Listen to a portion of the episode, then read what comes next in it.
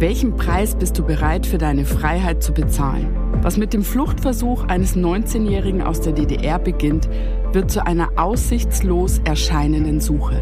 Ein Cold Case, eine aktuelle Recherche und die Frage, lebt mein Bruder noch? Heute bei Spurlos.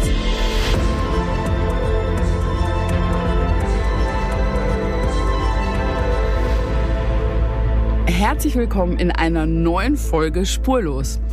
Ich bin die Julia und ich bin nicht allein. Wer bist denn du? Ich bin der Michael und da sitzen wir wieder. Das freut mich sehr. Ja, auch heute geht's hier wieder um eine wahre Geschichte. Und das Besondere, das ist ja eigentlich ein sogenannter Cold Case, ähm, den wir erst vor kurzem wieder in der Redaktion aufgegriffen haben. Richtig. Und mich betrifft er eigentlich im besonderen Maße, denn es gibt hier eine große Parallele zu meiner eigenen Familiengeschichte. Mhm. Aber äh, dazu kommen wir später, würde ich mal sagen. Wir noch genau. Aber Julia, vorab, mir, mir, sind zwei Sachen heute aufgefallen. Zwei Sachen sind dir aufgefallen? Das erste ist, du hast uns keinen Kaffee mitgebracht, sonst bringst du immer Kaffee mit ja, bei allen, das stimmt. Äh, ich hab's wenn gemerkt, wir hier sitzen. Ich hab's du gemerkt, du guckst schon so ruhelos. Ja, ich musste jetzt diesen, äh, äh, diesen normalen Filterkaffee trinken.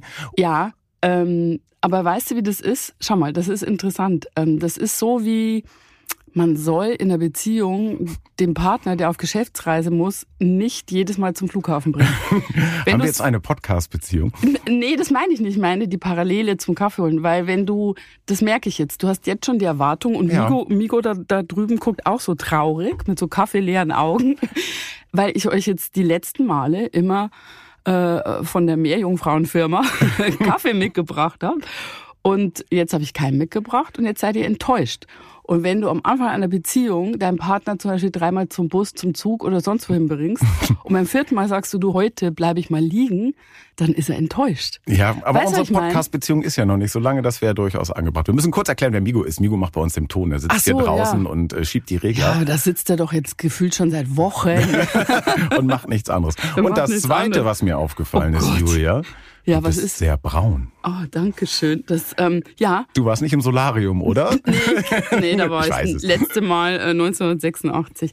Ich war äh, auf Ibiza. Genau. I know. Während wir hier fleißig Redaktionsbienchen vorbereitet ja, haben. Ich war genau drei Tage auf Ibiza, also ein sogenannter Kurzurlaub, so wie man ja sagt, kurz, ne? Mhm. Verstehst du? Also ja. musst du jetzt gar nicht drauf rumreiten. Ähm, ja, drei Tage, sind 72 Stunden. Hast du überhaupt noch Bock in Urlaub zu fahren? Ich meine, wir schicken dich schon immer so durch die Gegend. Ähm, ja, ohne euch habe ich total Bock in Urlaub zu Habe ich sehr viel Bock. Aber weißt du, ähm, ich habe jetzt wieder gemerkt, äh, dass ich schon langsam durchs Reisen ein bisschen schrullig geworden bin. Wie, wie meinst du das? Wie? Ähm, also wenn ich jetzt in ein Hotelzimmer komme, ne, du weißt ja, wie viele Nächte ich so im Schnitt in ja. Hotelzimmern verbringe und dann wird man so ein bisschen wie so eine Hotelzimmer-Testerin. Mhm. Also ich gehe da durch. Ah, ein neues Format. So genau, die Hoteltesterin. Äh, ja, das könnte ich gut. Ähm, also ich gehe da durch, äh, was uns Frauen dann immer gleich interessiert, wie viel Ablage ist im Bad. Dann denke ich, oh, ist aber habe ich mir aber mehr erwartet. Dann höre ich, äh, wie laut brummt der Kühlschrank. Mhm. Äh, dann gucke ich, ist die Zwischentür zum anderen Zimmer wirklich gut verriegelt, wenn da so, manchmal gibt's ja so Zimmer mit anderem, mit Zimmer daneben. Ähm, und dann abends kennst du das in Hotelzimmern, dass halt alles so blinkert. Ja, also es, oh Gott. Es ist so äh, schlimm. Meistens es, die Fernseher direkt gegenüber. Die Fernseher. Dann blinkt ja immer der Kühlschrank. Mhm dann blinkt das Telefon und dann blinkt oft auch, weil sie es den Gästen einfach machen wollen, die Lichtschalter drumherum, die haben für nachts dann auch mm. nochmal so ein Licht. Und wenn das alles an ist, kommst du dir so vor wie, Disco. also ja, Großraumdisco, ohne Quatsch. Und deswegen habe ich mir angewöhnt, ähm, mir von den äh, Kameraassis dieses Gafferband, dieses Klebeband, was die immer auf der Tasche haben, weißt du? Ja. Nehme ich immer ein Stück mit und klebt es dann abends alles zu. Aber du und nimmst es nachher hoffentlich wieder ab. Ja, natürlich. Dieses Mal war halt so viel Geblinke, dass mir das Gafferband nicht gereicht hat. Und dann war halt nämlich auch noch eine Aircondition und die hat am schlimmsten geblinkt. Und dann war ich irgendwann schon so müde, aber ich bin dann schon sehr fixiert auf dieses Blinken. Und dachte ich, Schande, wie, wie ich hätte jetzt beinahe ein anderes Wort gesagt, äh, wie kriegst du jetzt dieses Blinken weg? Und dann habe ich mit einem Blasenpflaster mein Bikini-Oberteil über die Air-Condition-Blinkanlage geklebt. Fotos auf Instagram. Ja, bitte. genau. Äh, Fotos in den Shownotes. Äh, not. Ja, das Aber war mein Urlaub. Es war super. Es waren nur 72 Stunden und hier bin ich aber ich dachte, du fährst gar nicht mehr so weit weg. Ich dachte, du fährst immer nur in deinen Wohnwagen, so. der, der schön hübsch an einem deutschen See steht. Oh, das musst du auch nicht verraten. Ja, ja das stimmt. Das ist. Ähm, du bist Dauercamperin, sag ja, es doch. Ja, da stehe ich auch dazu. Ja. Das ist die andere Seele in mir. Die ist seit einigen Jahren Dauercamperin. Ähm, das ist gekommen, weil, weil meine Schwiegermutter da in der Nähe wohnt und da ist halt mhm. ein See und da gibt's halt Campingplätze. Es ist wunderhübsch dort. Und aber auch da fallen wir ehrlich gesagt auf, nicht weil ich im Fernsehen bin, sondern weil das, äh, du kennst mich ja, das hm. ist schon so ein bisschen die Hippie-Hülle. Ne? da ist schön viel, dekoriert. Naja, da ist viel Bambus und wenig, ähm, wenig Plastik. Mhm. Und ähm, ich glaube, die Nachbarn sind da schon manchmal irritiert. Das ist kein Gartenzwerg hingestellt. Nee, gar nichts. Und ich habe auch nichts, was praktisch ist. Weil okay. ich habe gelernt, Dauercamper, das meine ich gar nicht despektierlich, aber die haben es schon gern praktisch. Aber so Hippie, Boho-Vibe und Bambus und praktisch sind zwei Dinge, die natürlich nicht zusammengehen. Also bei mir gibt's viel Bambusgedöns. Aber ich fühle mich da wohl. Also das ist halt eine andere Art von Urlaub. Das ist sehr gemütlich tatsächlich. Ja, okay. ich mag's. Ich glaube es. Ich, ihr seht es nicht, aber er rollt so latent mit den ja. Augen. Ne? Ja, es ist, während du da in Ibiza am Pool gelegen hast ja. und dich auf die heutigen Podcast vorbereitet hast, mhm. habe ich hier in, in, in Deutschland ja. in der Kälte im Regen gesessen. Ja, siehst du. Und, und hast an mich gedacht. Und ne? hab an dich gedacht irgendwie. genau, vorbereitet haben wir eine Geschichte heute. Es geht um einen Fall, äh, bei dem ein Mensch ja vielleicht ein großes Opfer bezahlt für den Wunsch nach Freiheit. Äh, Jura, welchen Preis wärst du bereit für deine Freiheit zu bezahlen? Oder wie wichtig ist dir Freiheit? Das ist eine wahnsinnig schwierige Frage, denn ich glaube, Freiheit ist so eins der Dinge, die dir völlig unbewusst ist im Leben. Gott sei Dank haben wir die hier in, in jeglicher Hinsicht und du spürst erst, wie schrecklich das ist, wenn sie dir fehlt. Ja, heute geht es um einen Mann, der nicht in Freiheit gelebt hat und aus dieser Situation ausbrechen wollte und den Preis, den er dafür bezahlt, der wird sehr hoch sein. Frühjahr 1978. Es ist kalt in dieser Nacht in Ostberlin, kurz vor 4 Uhr. Die Straßen sind noch leer. Bis auf einige Laternen herrscht Dunkelheit in Berlin-Lichtenberg. Plötzlich klingelt ein Telefon in die Stille der Nacht hinein. Das alarmierend schrille Geräusch kommt aus der kleinen Mietswohnung von Helga. Sie schreckt auf. Helga hatte auf dieses Klingeln gehofft. Gleichzeitig hatte sie Angst davor, denn sie weiß genau, was jetzt passieren wird. Trotzdem steht sie ohne zu zögern auf und läuft in den Flur. Das Telefon scheint immer lauter zu klingeln. Helga nimmt den Hörer ab und sagt vorsichtig, Hallo? Hallo? Auch dieses Mal geschieht das, was bisher immer geschah. Nichts. Am anderen Ende der Leitung herrscht Schweigen. Hallo? ruft Helga ein weiteres Mal und nun etwas bestimmter und schiebt hinterher, wer ist denn da? In der Leitung ist nur ein Knacken zu hören. Dann plötzlich ein Freizeichen. Der Anrufer hat aufgelegt, wortlos. Auch Helga legt den Hörer auf die Gabel. Es ist nicht das erste Mal, dass sie einen solchen Anruf erhält. Wer ist der Unbekannte, der immer wieder anruft und schweigt? Ist es die Stasi? Oder will ihr jemand etwas mitteilen? Vielleicht über den Satz wagt Helga nicht zu Ende zu denken. Vielleicht über ihren Jungen. Möchte ihr jemand etwas über den Verbleib ihres Sohnes Jörg sagen? Ist er in Not? Es soll noch Jahre dauern, bis Helga eine Antwort auf diese Frage erhält. Doch das ahnt sie im Frühjahr 1978 nicht. Ja, heute geht es um den 19-jährigen Jörg, der verschwindet. Es geht um seine Mutter Helga, die ihn schmerzlich vermisst. Und es geht um Gudrun. Mein Name ist Gudrun, ich komme aus Berlin. Und, und suche meinen Bruder. Gudrun, die Schwester von Jörg, wächst gemeinsam mit ihm in Ostberlin auf. Gudrun ist Jahrgang 1952, Jörg wird ein Jahr später 1953 geboren. Mit ihren Eltern leben die beiden in einer kleinen Wohnung in Berlin-Lichtenberg. Und Gudrun erinnert sich gern an ihren geliebten Jörg. Also ich hatte eigentlich ein gutes Verhältnis zu meinem Bruder. Wir sind ja bloß ein Jahr auseinander. Wir haben zusammen im Buddelkasten gespielt, wir haben Kinderfeste gemacht, wir haben alles Mögliche gemacht. Diesen kleinen blonden Jungen seht vor mir und der war ja auch so blond. Gudruns Eltern sind berufstätig und die Kinder sind tagsüber in der Betreuung, wie in der DDR üblich. Jeden Morgen verlassen die beiden Geschwister gemeinsam mit ihrer Mutti die Wohnung und machen sich auf den Weg zu deren Arbeit. In Berlin-Lichtenberg liegt das riesige Fabrikgelände, in dem Gudruns Mutter tätig ist. Meine Mutti hatte bei, bei Knorrbremse gearbeitet und dann waren wir oben in so einem Kindergarten und da bin ich mit meinem Bruder immer hingegangen. Es roch dann immer so nach Reifen und so nach Fabrik. Mein Bruder ist nicht so gerne in den Kindergarten gegangen. Hab dann auch äh, so, so getan, als ob ich eine Kindergärtnerin gewesen wäre. Also war, vielleicht war, war ich auch so die Bezugsperson vom, für meinen Bruder äh, dort im Kindergarten. Ne? Gudrun und Jörg sind ein Herz und eine Seele. Und Gudruns Eltern versuchen ihren Kindern alles zu geben, was zu einer glücklichen Kindheit gehört. Meine Eltern, meine Mutti, die haben alles für uns gemacht, was sie konnten. Ne? Und ähm, es ist aber schwer gewesen, so einer kleinen Wohnung.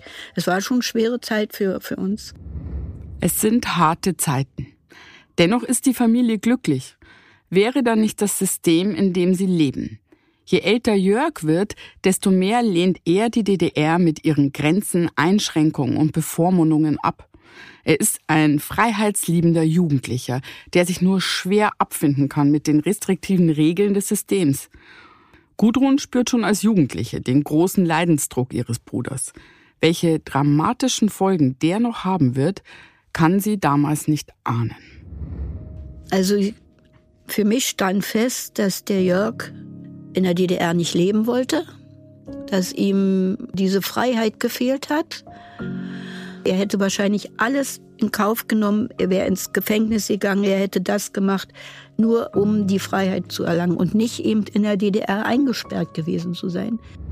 Ja, der ist ja wirklich noch sehr, ja. sehr jung da. Mit 14, 15 wusste der anscheinend schon, dass er nicht in der DDR bleiben kann eigentlich. Ne? Noch sehr jung. Gefühlt ja. habe ich mit 14, 15 noch gerade so mit Lego gespielt. Ja, äh, ja also ja, zumindest habe ich mir nicht äh, Gedanken um Freiheit gemacht ja. oder so. Äh, oder hatte keine solche Probleme. Ich meine, wie warst du mit 14, ja. 15? Ähm, Gott sei Dank musste ich ja nicht unter solchen Umständen leben, aber ich war schon so ein rebellischer Teenager, glaube ich, war ich schon. Bei ja. mir war es dann eher so äh, die Kleinstadt, wo ich weg wollte, weißt du, die mir irgendwie so ein bisschen klein und eng, miefig, piefig vorkam und deswegen bin ich ja immer nach Italien so. Ja. Weißt du so, das fing da in dem Alter an. Also Freiheitsdrang an sich begann bei mir in dem Alter auch, hm. aber ja gar nicht vergleichbar natürlich nee. mit den Umständen. Man kann das kaum nachfühlen äh, in, der, in der DDR und ich maß oder ja. man kann sich das auch gar nicht anmaßen, wenn man da nicht aufgewachsen ja. ist. Und ich persönlich war da ja auch nie. Ich bin, wenn man will, ich bin ja so jung, so spät geboren. Nein, also ja. äh, ich habe es quasi nur, ja, muss man sagen, aus dem Fernsehen mitgekriegt, auch die Wende. Warst du mal in der DDR damals? Ähm, ich konnte nicht in die DDR reisen. Mhm. Das wäre zu gefährlich gewesen für mich. Aber dazu das, würde ich gern später noch was erzählen. Das hängt mit eurer Familiengeschichte zusammen, mhm. genau. Ja, wie eng das in der DDR für Jörg gewesen sein muss, beschreibt uns Gudrun mit einem sehr eindringlichen Bild.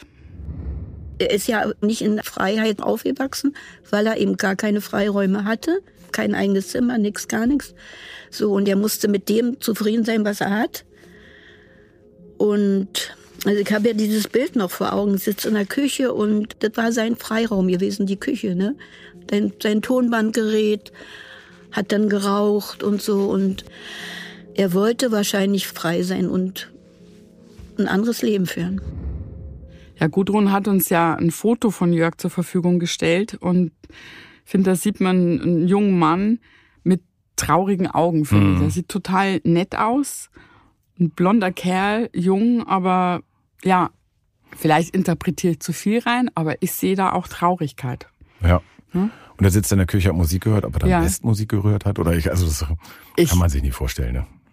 Ich, ich bin da ganz sicher. Ich glaube, ähm, dass Musik ja auch immer Sehnsucht total verstärkt. Mhm. Und wenn man das immer so aus Erzählungen hört, war ja schon so der heiße Scheiß war mhm. ja eine West-LP zu bekommen. Und das muss ja die Zeit gewesen sein, so Stones, Beatles. Ich kann mir schon vorstellen, dass er West-Musik gehört hat und mhm. dass das Sehnsucht noch verstärkt hat. Stell ich mir so vor. Ich finde es ja interessant, auf dem Foto hat er so typische 70er-Jahre-Klamotten an. Er sieht fast cool aus. Er könnte genau so ja. irgendwie heute in Berlin irgendwo rumsitzen. Also ja. ich fand, da hat man fast so eine Beziehung zu dem Menschen, weil man denkt, okay, das ginge auch heute Total. mit dem Schnäuzer. Und, äh, ja, ist ein Hipster. Ein Hipster, ja, aber ein sympathisch wirkender Hipster. Total. Je älter Jörg wird, desto mehr leidet er unter dem System. Er scheint das Gefühl zu haben, eingesperrt zu sein. Und offensichtlich sucht er nach einer Möglichkeit, die DDR hinter sich zu lassen. Ja, doch das bleibt leider nicht unentdeckt. Wir wissen nicht, wie Jörg bei der Stasi auffiel. Aber dass man ihn schon als Jugendlichen im Visier hat, wird 1970 klar. An einem Tag im Frühjahr klingelt es plötzlich an der Tür der Familie und Gudrun öffnet. Ich erinnere mich noch daran, dass da kamen zwei Männer mit so schwarzen Ledermänteln und die haben unsere Wohnung durchsucht. Und die sind, waren dann so, ich habe da mal in der Ecke stehen, weiß nicht, und habe dann geweint und so. Und äh, die haben dann das ganze, den ganzen Schrank rausgeschmissen, die ganzen Sachen rausgeschmissen, als ob sie irgendwas finden. Und ich habe immer diesen Schwarz, diesen Mann mit dem Hut, der hatte so einen, so einen richtigen Hut, wie ein Mann so trägt, und dann diesen schwarzen Ledermantel, den habe ich immer vor Augen gehabt. Hatten natürlich aber der nichts gefunden, ne? Und man hat da schon Angst. Also richtig doll Angst, äh, weil man ja nicht wusste als Kind, was, was da passieren könnte. Ne?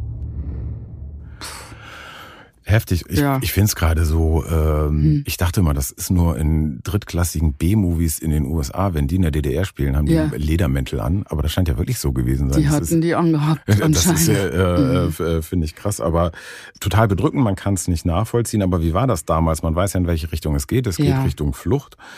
Und er war dann ja hier schon im Visier der Stasi. Wie war das damals? Also da hatte man doch eigentlich gar keine Chance, überhaupt da noch was zu machen. Da musste man ja schon sehr mutig sein. Also ich wäre nicht mutig genug gewesen dann. Irgendwie. Total. Ja, ich finde das immer wahnsinnig schwierig. Also das werde ich wahrscheinlich noch öfters sagen mhm. zu dem Thema. Ähm, Gerade bei dem DDR-Thema, wenn man so als sogenannter Wessi immer mhm. so beurteilt, wie war mhm. das? Also man kann sich ja gar nicht in deren Lebenswirklichkeit so reinversetzen, mhm. wirklich. Ich bin da immer sehr vorsichtig, weil wir ja immer noch viele Probleme haben, auch wirklich so zusammenzuwachsen. Ja. Ähm, aber von den vielen, mit denen ich gesprochen habe, habe ich immer wieder rausgehört, dass es halt eben dieses permanente Gefühl der Bespitzelung einfach gab. Mhm. Und mit so einem Gefühl zu leben, äh, du weißt, du hast was Falsches gesagt, das hat bedeutet, ja, Michael, deine Karriere oder deine Träume kannst du dir halt äh, mhm. sonst wohin stecken, ist halt vorbei. Also mhm. als Beispiel, das stelle ich mir, ja, ich, ich stelle mir sehr schwierig vor. Wenn man das so hört, tatsächlich mhm. denkt man, das ist wie so ein Film. Also wie so, wie so ein ja. Plot irgendwie, den sich jemand so ausgedacht hat, dass das Realität war, ist echt heftig. Alles spitzt sich langsam zu, bis es 1971 zu einem entscheidenden Wendepunkt kommt. Gudrun ist jetzt volljährig und zu Hause ausgezogen. Sie lebt in einer kleinen Wohnung in Berlin-Lichtenberg, ganz in der Nähe der Eltern. Und eines Nachts klingelt es nun an ihrer Tür. Gudrun erwartet da gerade niemanden, aber ist es wieder die Stasi? Die 19-Jährige öffnet mit einem unguten Gefühl. Zu ihrer Überraschung steht Jörg vor ihr. Dann habe ich gefragt, warum er zu mir nach Hause kommt und da hat er zu mir gesagt, Gudrun, ich haue heute Abend ab. Und da habe ich gesagt, oh Gott, Jörg, mach das nicht. Äh, über Baumschulenweg wollte er darüber gehen und da habe ich gesagt, Jörg, mach das nicht. Und ich hatte wirklich Angst gehabt um ihn. Ne? Und dann habe ich gesagt, mach es nicht, da passiert irgendwas. Jörg geht, ohne Gudrun zu sagen, ob er an seinem Fluchtplan festhält. Gudrun kann die ganze Nacht nicht schlafen. Sie weiß nicht, ob Jörg gerade irgendwo an der Grenze ist, ob er überhaupt noch lebt oder er sogar im Todesstreifen liegt. Albtraumhafte Bilder kommen in ihr hoch. Diese grauenhafte Ungewissheit lässt sie nicht zur Ruhe kommen. Erst am folgenden Tag gibt Jörg Entwarnung. Er ruft Gudrun kurz an, sagt nur, dass es ihm gut gehe. Wir wissen nicht, wo er in dieser Nacht war. Wann er sich überlegt hat, nicht zu gehen. War er an der Grenze? Hat er dort mit sich gerungen? Fakt ist, in dieser Nacht ist er nicht gegangen. Hast du eigentlich mal was gehört, Julia? Man kennt immer die Zahlen von Menschen, die geflüchtet sind. Und es gibt ja auch Zahlen und Statistiken zu Menschen, die Fluchtversuch, äh, ja. der gescheitert ist. Wie viele Menschen wohl geplant haben und es nie umgesetzt haben? Da habe ich nie irgendwo äh, irgendwo eine Zahl. Die, die kannst du ja nicht erheben, die Zahl. Die ist natürlich bestimmt deutlich größer, aber mhm. da gehört ja auch so viel Mut dazu, diese Angst erwischt zu werden. Wir mhm. wissen alle, was da passieren konnte. Aber davon abgesehen, also die Freiheit ist das eine und davon zu träumen, aber das andere ist dann ähm, wirklich alles hinter sich ja. zu lassen. Also das hat ja wirklich bedeutet, dass du Freunde, Umfeld, deine liebevoll eingerichtete Wohnung, äh, Gewohnheiten, das hast du für immer alles hinter dir gelassen. Mhm. Und ich glaube, zwischen diesem Traum von der Freiheit und darüber zu reden, ich würde gerne gehen und diesen Schritt zu tun, da sind dann doch noch mal einige vor zurückgeschreckt. Hm, verständlicherweise. Jörg auf jeden Fall versucht es ein zweites Mal, noch im Jahr 1972. Doch diesmal weiht er seine Schwester nicht ein. Gudrun weiß nur, dass Jörg nach Ungarn reisen und dort versuchen will, über die Grenze nach Österreich zu gelangen. Die ganze Familie ist in größter Sorge.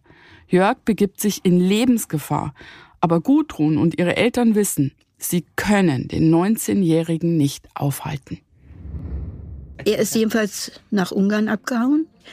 Und dort hat er uns dann erzählt, dass dort die Leute auf dem Feld äh, so eine Bevollmächtigung hatten, dass wenn jetzt solche Grenzgänger da wären, dass er die eben festnehmen. Und das haben sie gemacht. Jörg hat also versucht, über Ungarn zu fliehen. Mhm. Gudrun weiß nicht, wo und wie Jörg in Ungarn aufgegriffen wurde. Sie weiß nur, er wurde festgenommen. Und mhm. äh, ja. Das, Julia, wenn ich es richtig weiß, ja die Parallele ja. auch ein bisschen zu der deiner familiären Geschichte, oder? Ja, soll ich die erzählen kurz? Ja, ich weiß nicht, ja. ob du die erzählst. Doch, die erzähle ich, klar. Ich nenne ja keine Namen. okay. ähm, also, es war so, ich hoffe, dass ich das alles noch richtig zusammenkriege. Meine Eltern waren im Westen mein Onkel war äh, in der Zeit Medizinstudent in der DDR und wollte auch unbedingt da raus. Meine Eltern haben fast über Jahre eine Flucht vorbereitet für ihn und noch ein befreundetes Pärchen von ihm. Also wir reden von gefälschten Pässen, verschlüsselten Botschaften, mhm. irgendwelchen konspirativen Treffen etc. Und dann war der Plan, der eigentlich sehr gut war, sie haben jemanden bezahlt, einen Studenten, dem haben sie auch ein Pkw äh, gekauft. Und der hat meinen Onkel und dieses Pärchen in der DDR getroffen. Und dann sind die zu einem vermeintlichen Urlaub nach Bulgarien nach aufgebrochen. Bulgarien, okay. Genau, äh, Bulgarien Richtung türkische Grenze. Und haben dort auch einen Fake-Urlaub verbracht. Mhm. Meine Eltern haben auf der türkischen Seite gewartet. Da gab es natürlich genaue mhm. Zeiten und Treffpunkte, die da vereinbart waren. Ähm, die hatten, wie gesagt, perfekt gefälschte Ausweise etc. Und meine Eltern, muss man sagen, waren da noch junge Leute, die haben da ihr letztes Erspartes auch. Ne? Das war auch für junge Wessis jetzt ja. nicht so ohne das Ganze auch vorzubereiten und zu äh, finanzieren. Und dann ähm, hat der Grenzübertritt eigentlich super geklappt. Die sind bei Bulgarien rüber zu Einfach ganz normal rüber? Oder? Ja, mit diesem gekauften Pkw, mit diesem bezahlten, neutralen Studenten, der das für Geld gemacht hat für meine Eltern. Pässen, oder? Und den falschen ah. Pässen. Die hatte zum Teil mein Vater, äh, der künstlerisch ja sehr begabt ist, selber gefälscht. Dann haben sie beim Zahnarzt so Verblombung besorgt etc. Also es würde jetzt ich zu weit führen. Okay. Es ist tatsächlich auch wie so ein Film. Jedenfalls, es hat alles geklappt. Sie waren schon aus Bulgarien raus. Mhm. Und dann hat dieser Student ähm, sich überlegt, ach, ich habe ja noch so viel bulgarische Währung, das finde ich schade, ich will dieses Geld umtauschen.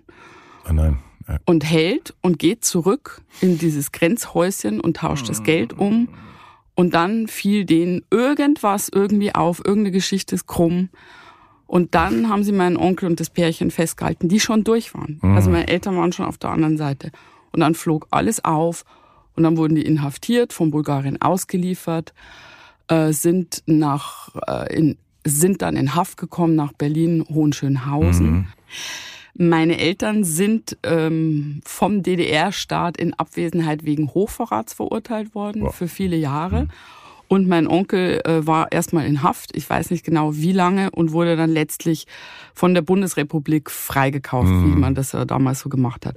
Und das wiederum, das Ganze ist der Grund, warum ich als Kind nie damit auf ja. irgendeine Klassenfahrt oder sonst was konnte, weil wir immer Angst hatten, dass die mich oder meine Schwester, meine Eltern sowieso äh, kaschen würden dann. Verständlich. Dann, ja. Das ist ja äh, absolute Parallele hier. Ja, also absolut. Deswegen ähm, ja, bin ich in diesen Geschichten immer sehr mit drin, das stimmt. Mhm. Ja. Eine, eine heftige Geschichte. Eine heftige Geschichte. Zurück zu Jörg. Jörg wird zunächst auch nach Berlin überführt und inhaftiert. Und für seine Eltern und seine Schwester ist die Vorstellung, dass Jörg im Gefängnis sitzt, natürlich grauenvoll. Aber er lebt. Er hat den Fluchtversuch überlebt. Das ist für seine Familie erstmal das Wichtigste. Besuchen dürfen Gudrun und ihre Eltern Jörg nicht, aber in Gedanken sind sie ständig bei ihm. Er ist nach Rummelsburg gekommen, in, in das Gefängnis. Und, und wir haben ja in der, nahe von Rummelsburg gewohnt. Wir hätten hinlaufen können zu dem Gefängnis. Ne? Von Rummelsburg ist er dann nach Bautzen gekommen, in dieses große Gefängnis, weil ihm sehr, sehr schlimm war dort. Ja, wir äh, waren da auch überall. Ne? Wir waren da. Also in Bautzen nicht, wir waren in, in ähm, Hohenschönhausen. Hohenschönhausen. Da ja. haben wir gedreht. Das, da hatten wir ein Bitte ja. melde dich DDR-Spezial. Da, da waren wir in diesen Gefängniszellen und so weiter. Ja, da sagt man dann immer, oh, ich stelle mir das ganz schlimm vor. Äh, auch da sage ich, man kann sich nicht vorstellen. Wir waren da gemütlich mit dem Kamerateam, ja. sind da mal ein paar Stunden durch. Wenn man da mit Betroffenen äh, spricht, da merkt man, dass viele traumatisiert sind. Ja, aber auch da hatten wir viele heftige DDR-Geschichten und viele Menschen, die durch die Mauer und Flucht getrennt wurden, ja. zum Thema gehabt. Irgendwie, also das äh, zieht sich bei Bitte melde dich auf jeden Fall durch. Ja. Das Logischerweise. Haben, das ne? haben wir und vor allen Dingen immer noch bis jetzt so, ne? Ja. Also man möchte meinen, die meisten Geschichten sind so direkt nach der Wende oder irgendwie, aber nee. bis wir, heute hat das Einfluss auf Familien, ne? Ja, wir, wir schleppen immer noch Mauersteine weg. ja, genau. Die Monate gehen ins Land. In Berlin denkt Gudrun oft an ihren Bruder. Sein Gefängnisaufenthalt belastet die gesamte Familie. Alle sind in voller Sorge, ob Jörg, dem nichts wichtiger ist als seine Freiheit, diese Haft im Bautzen übersteht. Dann plötzlich im Frühjahr 1974 kommt es völlig überraschend zu einer Wendung. Gudrun erinnert sich. Ich habe damals im Berliner Verlag gearbeitet und da hat mein Vater angerufen und hat zu mir gesagt, Gudrun, äh, sitzt du oder stehst du? Und da habe ich gesagt, ich stehe. Und er sagt er, setz dich mal hin. Äh, Jörg ist im, im Westen. Und da habe ich gesagt, was?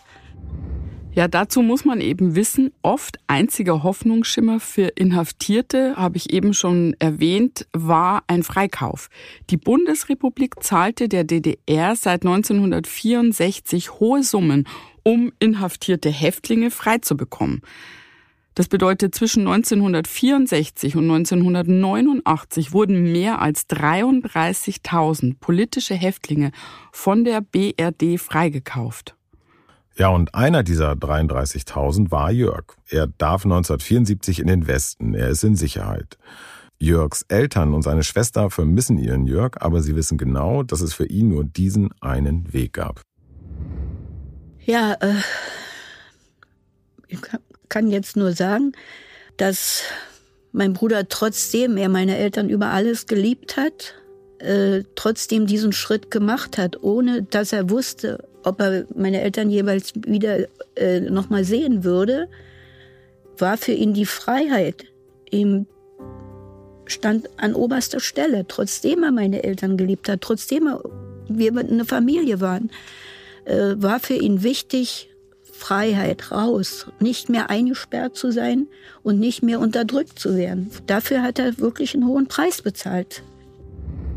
Wie hoch der Preis sein würde, ahnt zu diesem Zeitpunkt noch niemand. Ja, tatsächlich zweischneidig. Der ist in Sicherheit, er ist im Westen, aber dazwischen ist natürlich äh, die Mauer und mhm. das hat bedeutet, er wird wirklich seine Eltern nie wieder in die Arme nehmen. Jedenfalls ja. ist nicht davon auszugehen.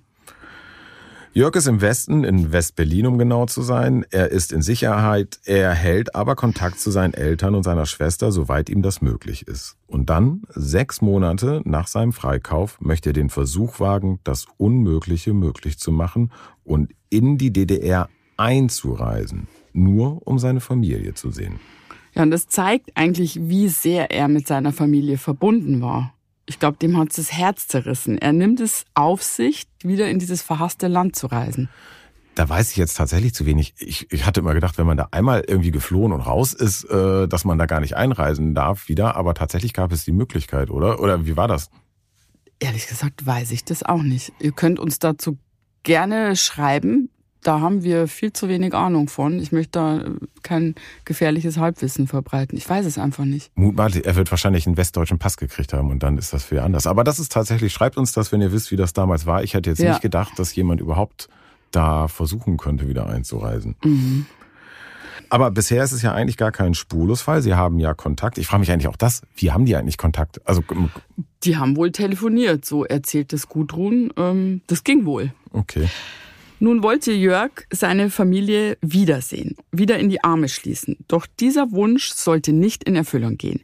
Denn der Versuch, wieder in die DDR einzureisen, um den Kontakt zu seiner Familie aufrechtzuerhalten, geht nicht so aus, wie Jörg es wohl erwartet hatte.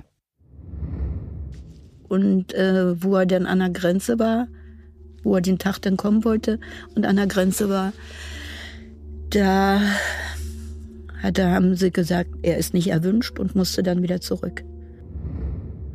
Das Treffen scheitert und es wird auch zu keinem anderen Treffen mehr kommen. Gudrun und ihre Eltern werden Jörg nie wiedersehen. Und nicht nur das.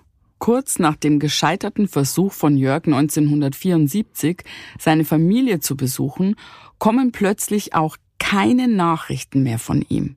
Ganz plötzlich herrscht Funkstille. Die Monate vergehen, dann die Jahre. Gudrun und ihre Eltern sprechen sehr viel über Jörg. Alle vermissen ihn so sehr. Vor allem die Mutter Helga trägt schwer an dem Verlust und an der Ungewissheit. Doch niemand hört etwas von ihm. Die Situation war für meine Eltern wirklich schlimm. Es war eine schlimme Zeit für sie und sie mussten aber damit leben, dass mein Bruder diesen Weg eingeschlagen hat und dass sie eben nicht helfen konnten jetzt auf einmal keine Nachrichten mehr mhm. von ihrem Sohn vom, und Bruder. Ja. Er ist auf der anderen Seite der Mauer. Was meinst du? Äh, er konnte ja vorher, konnte er sich ja mal melden, hat das ja getan. Die Stasi kann ihn ja abhalten oder das Regime kann ihn abhalten, einzureisen, aber kann ihn ja eigentlich nicht davon abhalten, sich zu melden in irgendeiner Form. Ja, vielleicht wurden die Briefe oder sonstige Nachrichten auch abgefangen. So. Also das wäre naheliegend. Das wurde ja vielfach gemacht. Ja, die wahren Gründe, die hinter der Funkstille liegen, können Gudrun und ihre Familie damals nicht ahnen. Doch sie werden sie noch erfahren. Die Zeit verstreicht. Doch im Jahr 1978 passiert dann etwas Seltsames. Mutter Helga erhält immer wieder nächtliche Anrufe. Sie hebt ab, nennt ihren Namen, sagt Hallo. Doch der Anrufer liegt immer ohne ein Wort zu sagen auf. Mhm. Diese Anrufe das kann ja, äh, die dann ähm, wiederholt kommen, kann ja eigentlich nur drei Sachen bedeuten. Also es kann ja zum einen sein, dass er es selber ist. Ja. Da frage ich mich, warum sagt er nichts? Also wenn er schon durchgekommen ist und er muss ja nichts sagen, was irgendwie seine Familie belasten würde. Er kann ja nur einfach Hallo sagen, mir mhm. geht's gut. Er muss ja vielleicht gar nicht den Namen sagen. Das mhm. wundert mich ein bisschen. Deswegen könnte es auch jemand sein, der irgendetwas mitteilen möchte aber mhm. dann, dann, dann ja, frage ich mich auch, okay, wenn er anruft, dann um könnte auch was sagen, dann ne? könnte auch was sagen. Und Oder es ist irgendwie ein ganz anderer Anrufer. Ja, das wäre die dritte Möglichkeit. Ne? Hat nichts direkt mit Jörg zu hm. tun. Vielleicht ist es die Stasi. Ähm, ja, das sind die Möglichkeiten. Jedenfalls fällt es sehr auf. Ja, es ist auf jeden Fall seltsam. Was hinter diesen mysteriösen Anrufen steckt, werden wir aber gleich erfahren. Im Februar 1981, sieben Jahre nach dem Freikauf von Jörg, passiert etwas völlig Unerwartetes. Gudruns Vater holt die Post aus dem Briefkasten und findet einen Brief mit einem unbekannten Absender. Er öffnet den Umschlag gemeinsam mit seiner Frau und zieht zehn eng geschriebene Seiten heraus. Jörgs Eltern stockt der Atem. Diese Schrift erkennen sie sofort. Der Brief ist von Jörg selbst. Diesen Brief hat Gudrun all die Jahre gehütet wie ein Schatz und sie hat ihn uns zur Verfügung gestellt und so beginnt er. 14. Januar 1981. Hallo, meine Lieben. Ich glaube, ihr werdet wohl kaum noch einen Brief von mir erwarten. Ich bin noch am Leben, falls ihr eure Hoffnungen schon längst aufgegeben haben solltet. Ich werde euch im Folgenden erklären, weshalb ich so lange nichts von mir hören ließ. Im Januar 1978 lernte ich in Berlin eine süße Amerikanerin kennen. June, 23 Jahre alt, aus Sacramento in Kalifornien, mit der ich am 19.02.1978 in die USA ging. Wir wollten zusammenbleiben und im selben Jahr heiraten. Nun ist es aber unheimlich schwer, als Ausländer eine Amerikanerin zu heiraten, weil es auch dort, genau wie in Old Germany, eine verdammte Bürokratie gibt. Ja, da hören die sieben Jahre lang ja. nichts von, äh, von ihrem Sohn und Bruder und dann auf einmal meldet er sich aus den USA mit einem Brief. Also ja. die Briefe sind dann offensichtlich doch angekommen aus den USA, oder? Wir wissen aber nicht, wie der Brief zugestellt wurde. Der Umschlag existiert leider nicht mehr und Gudrun weiß es auch nicht. Fakt ist, Jörg ist zum Zeitpunkt des Schreibens in Westdeutschland. Das erfährt man erst später. Mhm. Er ist in Frankfurt und er wirft den Brief wahrscheinlich entweder in der Bundesrepublik ein oder er lässt ihn jemanden in der DDR in den Briefkasten ah, werfen. Ja. ja, genau. Das muss ja für die Eltern unglaublich gewesen sein. Ne? Wenn Nach du sieben so Jahre Zeit. lang, ja, und dann hörst du zum ersten Mal was. Jörg berichtet in dem Brief auf jeden Fall weiter von seinen Möglichkeiten, US-Bürger zu werden. Ich sprach mit einem gewissen Mr. Richard C. Taylor, der mir sagte, dass eine Einbürgerung bzw. unbegrenzte Aufenthaltserlaubnis nur dann leicht zu erreichen wäre, wenn ich bereit sei, Soldat der USA zu werden. Im ersten Augenblick dachte ich, mich tritt ein Pferd und ich wäre am liebsten ins nächste Flugzeug zurück nach Berlin gestiegen. Mit 24 Jahren, mit Gun and Baggage, also mit Knarre und Sturmgepäck, durch die Landschaft zu ziehen, war nun ganz bestimmt nicht meine Absicht. Schließlich schickte ich sämtliche Unterlagen ein und ab dann durfte ich mit euch keinen Kontakt mehr aufnehmen, was ich sehr gerne getan hätte. Wahnsinn, da verlässt er die DDR ja. irgendwie, weil das alles so ein restriktives äh, System ist, ja. irgendwie mit Regeln und so. Und dann geht er in die US Army. Ja, es ist kalter Krieg. Er stammt aus einem Ostblockland. Er will in die US Army. Also klar wird da Kontaktverbot ausgesprochen. Ne? Deswegen haben die Eltern und Gudrun so lange nichts von ihm gehört. Aber jetzt mal zurück zum Brief. Da geht's so weiter. Am 19. Juli 78 kann Jörg bei einer Airbase in San Diego in Kalifornien seinen Dienst antreten. Er wird Luftwaffensoldat, so schreibt er es. Er bekommt die amerikanische Staatsbürgerschaft und noch etwas. Während meiner Army-Zeit trage ich einen anderen Namen, Joseph Davis. Nach meiner Entlassung aus der Army kann ich sowohl meinen richtigen als auch meinen derzeitigen Namen tragen. Anfang November hieß es dann, dass meine Einheit für circa zwei Jahre auf den Philippinen stationiert werden sollte. Am 27.09.1978 trafen wir auf den Philippinen ein. Dann wurden wir in erhöhte Alarmbereitschaft versetzt, und zwar wegen der Nahostkrise.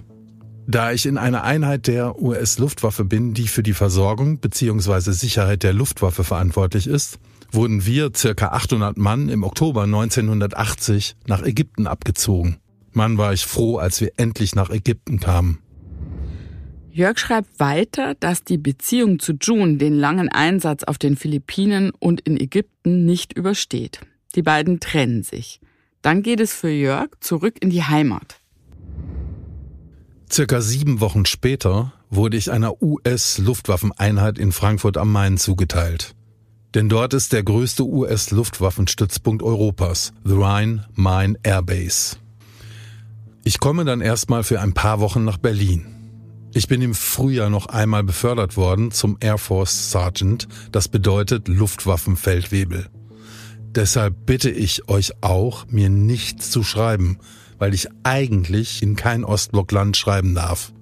Ich mache das heimlich, obwohl ich damit alles vermasseln kann, falls es rauskommt.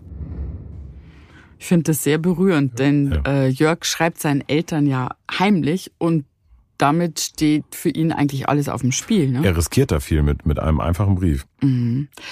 Aber was jetzt kommt, das ist eigentlich das größte Liebesbekenntnis überhaupt. Vor ein paar Jahren hatte ich während meiner Dienstzeit oft bei euch angerufen und auch Muttis Stimme gehört. Aber ich konnte nicht antworten, denn ein fettes Straflager wäre auf mich zugekommen, denn mir wurde von Anfang an klar gemacht, dass ich mit euch keinen Kontakt aufnehmen darf, solange ich Soldat bin. Ich sende euch auf dem AFN, den American Forces Network, dem Rundfunk der amerikanischen Streitkräfte, ein Lied. Denn Bill Kenny, der Disc-Jockey, ist ein Freund von mir. Hört euch jeden Tag die Sendung Nightside um 23.05 Uhr auf AFN an, da ich nicht weiß, wann er es genau spielen wird. Er wird dann zwar Englisch sprechen, aber Worte wie Parents, also Eltern, und eure Namen werdet ihr schon verstehen. Ich werde mir das Lied Helpless, also hilflos wünschen, von Crosby, Stills, Nash Young. So, wenn Bill dieses Lied spielt, dann wisst ihr, es ist für euch.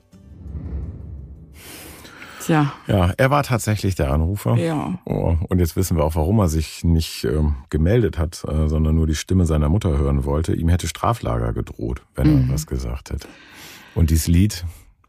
Ja, das Lied, ähm, das er erwähnt hat, das habe ich mir angehört und das ist sehr traurig und ruhig und äh, ganz anders als die Charts halt zu der Zeit. Das war ja eher so Abi mhm. und Blondie und Queen.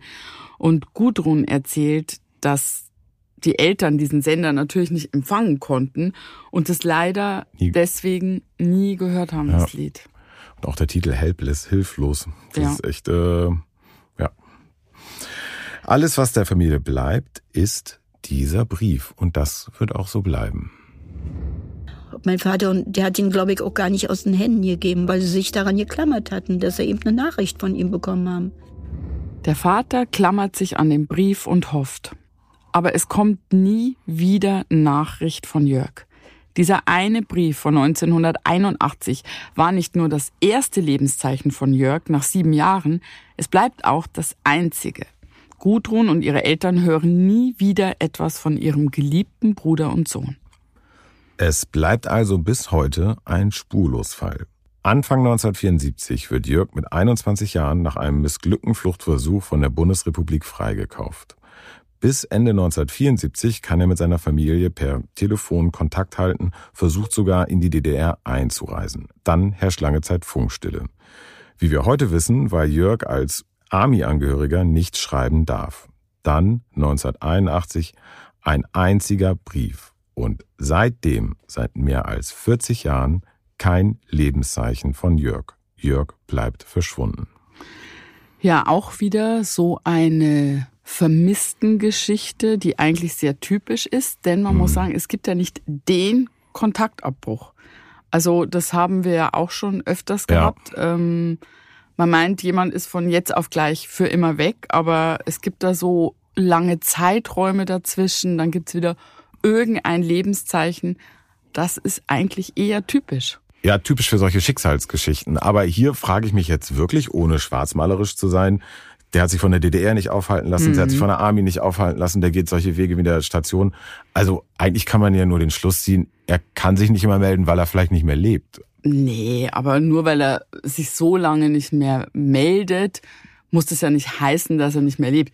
Jetzt überleg mal, äh, dann könnten wir eigentlich keine Bitte melde dich Geschichten machen, wenn wir davon immer ausgehen würden. Aber du machst uns gerade arbeitslos. Nein, nein, das will ich ja gar nicht. Aber natürlich auch wir überlegen uns ja auch irgendwie, ähm, ja. wie sind Wahrscheinlichkeiten und das ist tatsächlich an diesem Punkt, muss man sagen, natürlich so eine so eine Stelle, wo man sagt, okay, was, wie hoch ist die Wahrscheinlichkeit und dann zählt okay, man eins ja. und eins zusammen. Verstehe, aber ähm, bei mir ist die Wahrscheinlichkeit irgendwie noch geringer gefühlt. noch geringer.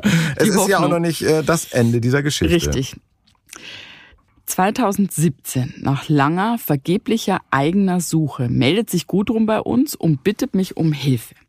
Und wir setzen alles in Bewegung, um Jörg zu finden. Wir recherchieren in Deutschland, in den USA und sogar auf den Philippinen. Wir suchen unter seinem deutschen Namen und natürlich auch unter dem amerikanischen Namen, den er seinen Eltern in diesem Brief mitgeteilt hatte. Und anfangs scheinen wir auch Erfolg zu haben. Wir finden den Moderator der AFN-Sendung Bill Kenny, bei dem Jörg sich für seine Eltern das Lied gewünscht hatte. Wir erreichen Bill tatsächlich telefonisch und er erinnert sich an Jörg. Aber leider hat er ihn schon vor vielen Jahren aus den Augen verloren. Eine Sackgasse also. Genau wie alle anderen Spuren, die sich auftun. Alle unsere Bemühungen über Monate hinweg bleiben ohne Erfolg. Jörg bleibt verschwunden. Die Suche nach ihm, seine Geschichte bleibt ein Cold Case, ein ungeklärter Fall, an dem wir noch immer arbeiten. Eine Erklärung möchte ich noch ganz kurz geben. Die Tatsache, ja. dass er noch verschwunden ist, ist auch der Grund, warum wir seinen Nachnamen nicht nennen mhm, dürfen. Das darf stimmt. man in solchen Fällen nicht, äh, wenn nicht ge, ja, Gefahr um Leib und Leben besteht. Aber ein Detail, das trotzdem Hoffnung macht, gibt es noch.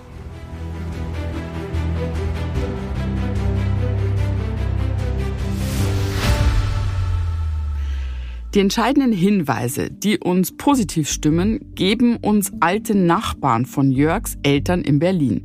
Diese berichten nämlich, dass lange nach der Wende, circa um die Jahrtausendwende, ein Mann an ihrer Tür geklingelt hatte. Es war Jörg.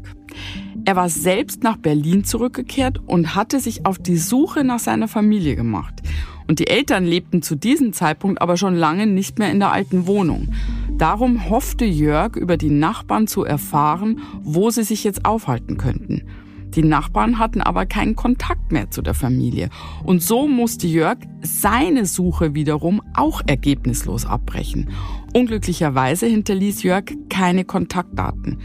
Aber sicher ist daher, er lebte. Die Tatsache, dass er sich nicht meldete, bedeutete damals nicht, dass ihm etwas zugestoßen ist. Das bringt uns zu der Vermutung, er ist noch immer irgendwo da draußen, ob in den USA oder wieder in Deutschland. Das ist die Realität. Nicht mhm. jeden Fall haben wir bisher lösen können und das ist ein Fall, an dem wir aktuell noch arbeiten. Und was den Fall besonders macht, anders als sonst, wissen wir, er sucht ja auch. Ja. Das ist ein großer Unterschied. Wir wissen auch, dass er zumindest lange nach dem Verschwinden noch gelebt hat. Also Jörg wäre eigentlich, so wissen wir jetzt, ein klassischer Bitte melde dich Bewerber, ne? Total. Er hätte uns jetzt auch schreiben können auf der Suche nach seiner Schwester, weil ihm fehlt ja jegliche Möglichkeit, Kontakt aufzunehmen. Er hat nur die Adresse von seinen Eltern, die leben da nicht mehr. Ähm, da kann er nicht weiterkommen. Gudrun kann auch nicht mehr weitersuchen irgendwie. Das heißt, beide hätten sich an dich wenden können mit der Bitte um Hilfe. Was wir wissen, er war oder er ist in Deutschland. Genau, und deswegen, wenn er uns vielleicht selber hört, wenn es irgendjemand hört, der äh, die Geschichte kennt äh, oder da helfen kann, schreibt uns an info at spurlospodcast.de. Wir sind in der Recherche und brauchen jeden Hinweis. Genau, denn das ist kein Fall, den wir ja abgeschlossen haben. Hm. Das ist ein Fall, an dem wir aktuell sehr intensiv recherchieren. Und wir haben ja immer so eine Einschätzung, welche Fälle zum hm. Erfolg führen könnten. Und dies ist so einer. Also wir haben sozusagen eine positive Prognose für ja, den Fall. Ne? Ich, ich glaube an den Fall. Ja. Unser größter Antrieb für die Suche sind immer die Menschen, denen wir helfen wollen. Gudrun ist mittlerweile alleine auf ihrer Suche, denn die Eltern sind verstorben. Da wissen wir auch nicht, ob Jörg das vielleicht noch hm. gar nicht weiß. Jedenfalls ist es ihr umso wichtiger, Jörg zu finden. Mir bedeutet das alles, meinen Bruder zu finden oder zu sehen man weiß ja gar nicht mehr, ob man vielleicht das auch noch mal erlebt, dass man ihn jetzt äh, sieht oder so, ne? Oder trifft. Ich führe das einfach fort von meinen Eltern. Meine Eltern haben, ihn verloren und sind damit ins gestorben und ich führe das einfach weiter und möchte ihn einfach noch mal sehen. Das ist für mich so wichtig. Ich liebe meinen Bruder einfach. Ja, und wir bleiben auf jeden Fall auch dran und recherchieren weiter. Und wir werden natürlich äh, sofort hier wieder berichten, wenn es eine Entwicklung in dem Fall gibt. Ja. Ja, ein offenes Ende mit positiver Prognose. Julia, was glaubst du, wenn Jörg da draußen irgendwo ist? Jetzt mhm. ist er mhm. ja in, in, in Freiheit. Ja. Äh, jetzt ähm, hat er die Enge des DDR-Regimes überwunden und konnte in USA, Philippinen, Ägypten, er war überall, er hat die Welt gesehen. Aber der Preis war erst Gefängnis und dann der komplette Kontaktabbruch zur geliebten Familie. Was glaubst du, würde er es wieder machen? Ich bin mir absolut sicher, er würde es wieder machen. Denn Jörg ist so ein freiheitsliebender Mensch und ich glaube, dass er das schon als Kind war. Weißt du, ich glaube, dass du dir das gar nicht aussuchen kannst. Ähm, das kann so ein unstillbares Verlangen in dir sein, freiheitlich leben zu wollen. Das macht uns auch so ein bisschen aus als Menschen. Hm. Und dann folgst du diesem Ruf. Und das siehst du auch in der ganzen Welt. Menschen riskieren an ganz vielen Orten der Welt täglich fast alles für die Freiheit. Hm. Michael, wir sind am Ende der Geschichte. Ja. Ich hoffe, Jörg hört zu. Und er meldet sich oder jemand, der was weiß. Ja, und du hast es ohne Kaffee überstanden. Ja, es war schwer, aber es ging. genau. Ja, Alle Infos wie immer in den Shownotes, mhm. auch wie ihr uns kontaktieren könnt. Ich sage es nochmal, info at spurlospodcast.de. Schreibt uns, wenn ihr Hinweise habt oder auch so Anmerkungen. Danke fürs Zuhören an euch. Bis ganz bald und passt aufeinander auf.